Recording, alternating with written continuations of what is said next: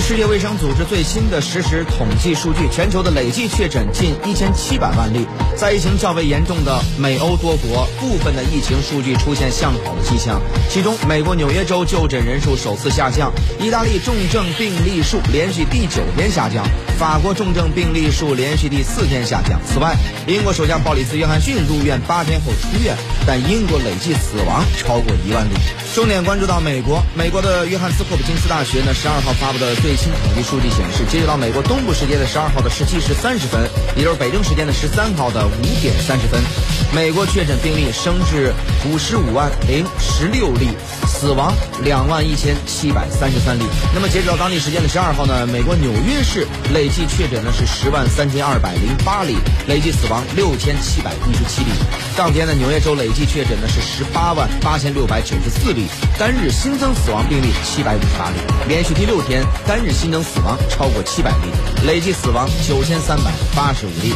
当天的纽约州州长科莫表示呢，该州新增的就医人数降至五十三例，这也是自疫情爆发以来的新新增就医人数的最低值，也是首次下降。截至目前，纽约州的医院共收治了住院病例约一万八千七百零七人。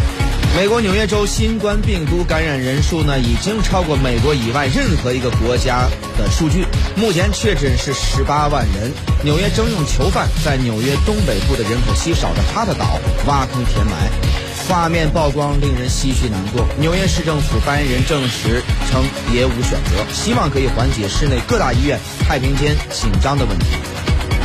好，那么今天的话题呢，我们邀请各路嘉宾做出深入分析。纽约现场呢是来自凤凰卫视驻美国记者陈应天，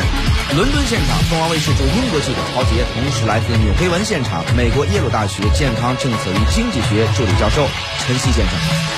首先，我们先来通过在纽约现场的凤凰卫视驻美国记者陈应天的介绍来了解一下目前纽约整个抗疫情况的一个最新的进展。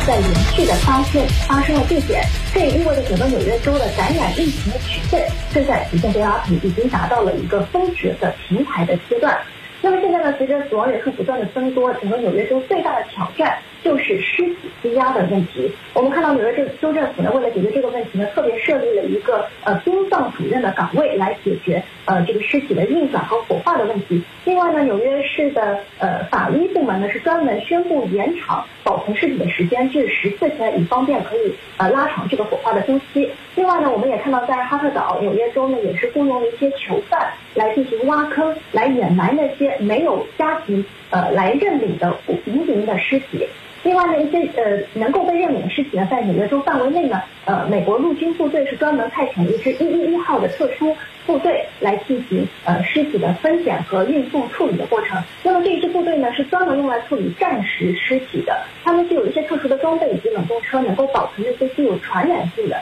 呃尸体，并且他们在九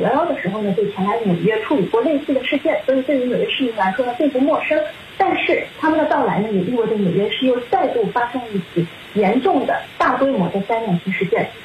现在纽约市政府呢，也是再度宣布会在未来的两周继续加强关于控疫方面的一些举措。呃，很可能呢，学校会继续进行停学的延期。呃，很可能上半学年呢就会彻底被取消。目前呢，纽约市已经宣布取消所有高中的毕业会考。呃，他们是位于六月份的时间。那所有的学生他只要修满学分就可以直接毕业。